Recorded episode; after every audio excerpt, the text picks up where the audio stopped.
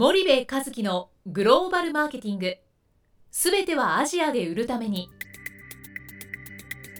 ポッドキャスト森部和樹のグローバルマーケティング。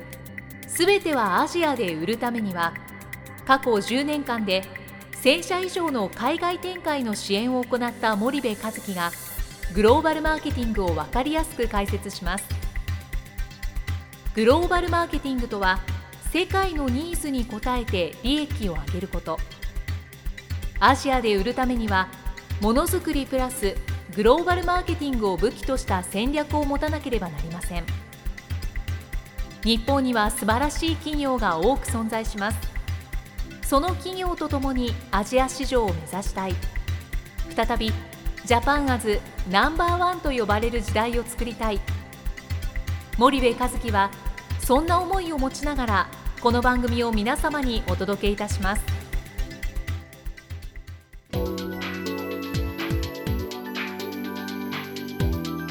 こんにちはナビゲーターの東太郎です。こんにちは森部和樹です。じゃあ森部さんあの前回に引き続き、うん。チャンネル構築っうん。ていうところをもう少し深掘っていきたいんですけれども、はい。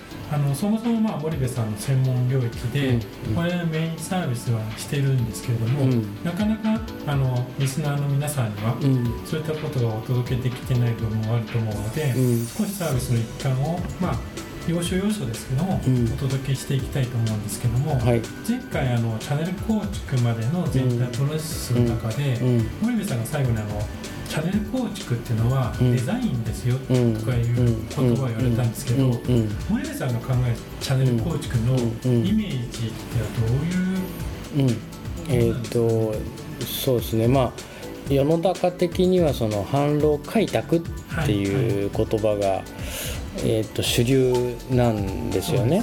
で僕もこの販路開拓っていうのは皆さんにスッと通じるんで販路開拓って言葉を積極的に使うようにしてるんですけど我々のそのホームページなんかは販路構築っていう言葉で全部統一をしていてでまあ開拓と構築の定義っていうことなんだけどまあそんな細かいことどうでもいいよっていう話なんだけど そのなんていうのかなえっと販路ってなんか全部その可視化できないものじゃないんですよ。はい販路は別に宇宙じゃないので、なんかこう全体像がつかめないかって言ったらつかめるんですよね。で失敗しちゃう企業さんがなんで失敗してしまうかっていうと一番最初にその国の販路を全部こう可視化しないからなんですよ。で全体像を全部見える化してうん可視化してでそこからデザインするんですよね。うん要は分かんないからなんかこういいところにつながったらいいなっていうんじゃなくてドイツが売れるやつではい。そのドイツが売れないやつなんだってうん。その売れないやつはディストリビューターのこと言ってるんだけどもね、はい。その売れるディストリビューターをデザインしていかないといけない。売れる販路をデザインしていかなきゃいけない。そういうことなんですよ。ディストリビューターっていうのはうん。どういったうん。会社さんっていうか相手なんですかね。うん、まあ日本でいうところの卸業みたいな人たちなわけですよね。で販売代理店そうです。販売代理店とかそういう人たちですよね。でその業界業界に、はい。えー特化した販売代理店という人たちがもうアジア新興国では育ってる。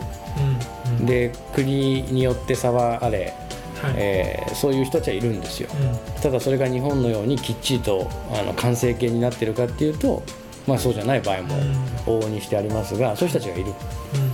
でそれを全部可視化しましょう。はい。っていうことを申し上げていて、はい。で全体像が見えた中で一個一個をこうデザインしていくっていうんですかね、うん。自分たちは、まあ、必ずしも強いところと組むべきじゃないと思うんですよ。はい。自分たちの製品、えー特性。うん。それから自分たちがその国に投資できる経営資源うんの額であったり数であったり量であったりえーパワーであったりそういったものから一番最適な、えーチャンネルをデザインする。うん。なんか伝わりますかね？あの言ってることはね。わ、かります、うん、なんかそういうイメージなんですよね。あ。のまあ明治大学の大石先生なんかは、うん。チャンネルっていうのはストラクチャーだとうんうんいううんことをうん。言われたんですけど、それと同じような考うん。うん同じですね。え方なんですよね。要は構造じゃないですか、はい。だからその全体を理解した上で一番いい構造をストラクチャーを作るっていうデザインするっていうはい。そういうことなんですよね。うん。でそれがすごい重要で。だから、まあ、反応開拓ではなくて反応構構築って言ってるあのまあちょっとしたこだわりなんですけどもね。まあ、リスナーさんにとってはどっちでもいい。かもしれないですけどもね。ただ開拓だとなんか広まっていく。うん、なんか闇雲にこうひやっていくっていうイメージが僕の中ではああって、もうとにかくすぐに全体像を理可視化してでそれでデザインをしていくっていうでデザインがもう全ての始まりですよということなんですよね。なるほど。そうするとチャンネル構築の第一歩っていうのは、まあ、デザインするっていうことなんうんですかね、うん、そうですね、そのデザインするじゃないですか、うん。じゃあデザインが終わったら、うん。次はどうすればいいんですか、うん、でデザインをしていくと自分たちに最適なチャンネルが出来上がるわけじゃないですか、はい。まあはい。そのデザインっていう中にはそのいわゆるチャンネルのストラクチャーを決めてそことまあ折衝して交渉してはい。契約をするっていうことがまあデザインの中に含まれるんですけどもね。うんでこれが終わってじゃああとよろしくねっていうのがまあ結構日本企業お多いんですよね。うん。でそうじゃなくて、えっと、そのデザインして完成したチャンネルをマネジメントするっていうことを今度やっていかないといけない。うん。でマネジメントするってどういうことかっていうと、はい通したパイプをはあとは売るのあんたたちの仕事なんで、うん。よろしくね。って注文待ってても商品なんて絶対流れないんですよね。そのディストリビューターと一緒に、えーその作ったパイプを活性化させていかないといけない、まあ腸だとするとビフィズス菌入れるみたいな話ですよね、でそれを一緒にディストリビューターとやっていく要はディストリビューターマネジメントしていかなきゃいけないわけですよね、うん。例えばこのエリアはもう商品の棚に商品が並んでるけどはい。じゃあこのエリアは並んでないから、うん。向こう3ヶ月でどういう施策を打ってどうやって棚を取る？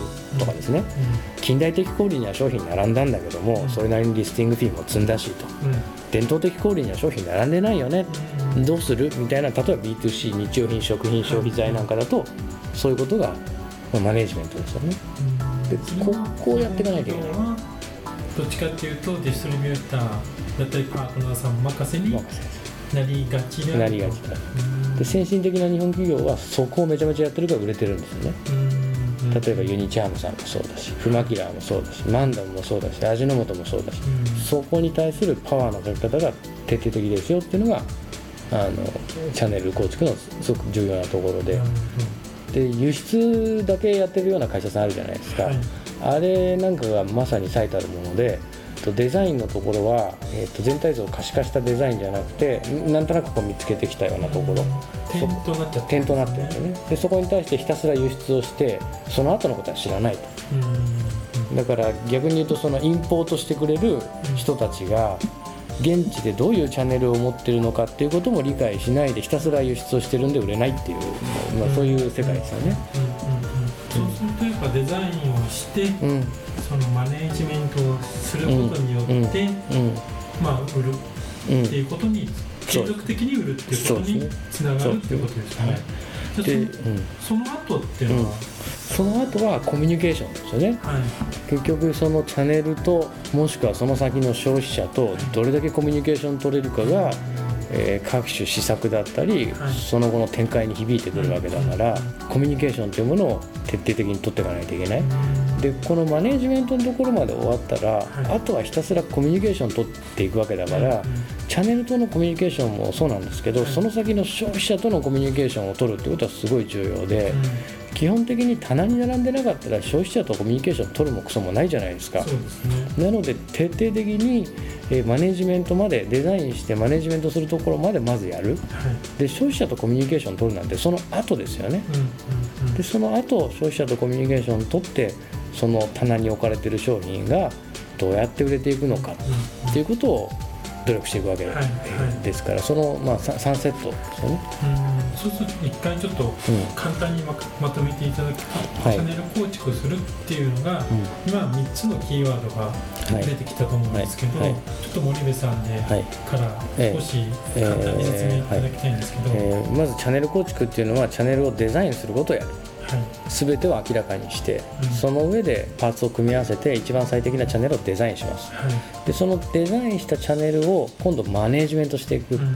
マネージメントって何かって言ったら彼らと一緒にどうやって販売エリアを増やしていくのかどういう施策をしてさらにチャンネルを増やすのかどうやって売り上げ上げるのかってことをマネージメントしていかないといけうんない、でこのマネージメントの先にあるのがコミュニケーションでコミュニケーションというのはチャンネルとのコミュニケーションもそうだしそのチャンネルの先にある消費者、まあ、B2B であれば企業ですよね。うん。とのコミュニケーションをいかに密接にやっていくかはい。っていうこのもう3セットになります。はい。じゃあこの3セットができて、まあ初めて、まあ、森部さんが考えるチャンネル構築になっていくっていううん、そうです形ねでよろしいんですかね。継続的に売る、うん。でアジア新興国組んだらまでわざわざ出てねはい。継続的に売れないんだったら日本国内の地方都市狙ってた方がよっぽど ROI いいじゃないですか。そうですね。なのでアジア新興国に出るんだったらやっぱ本気でチャンネルを作りに行く。うん。その本気でチャンネルを作る攻めのチャンネル作りをするんだったら、えっと、デザインマネジメントコミュニケーションってこの3セットをやっていかないと、うん。なかなか継続的に売れるチャンネルはできないと思いますけどね。どうせ行くんだったらやっぱ意図的うんに継続的なチうんャンネルを作りに行ってくださいよと。うんそうですね。はい。わかりました。じゃあ今日は少しお時間が来たので、はいあのここまでにしたいと思います。はいありがとうございました。はい、ありがとうございました。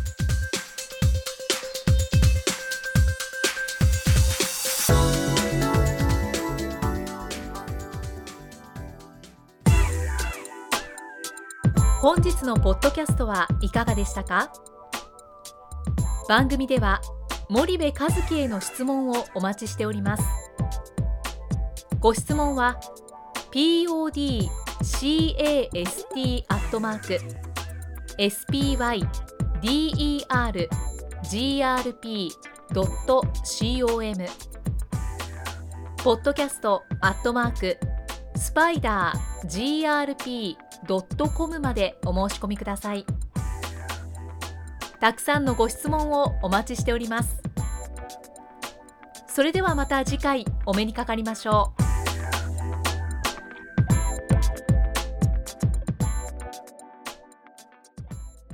森部和樹のグローバルマーケティング。この番組はスパイダーグループの提供によりお送りしました。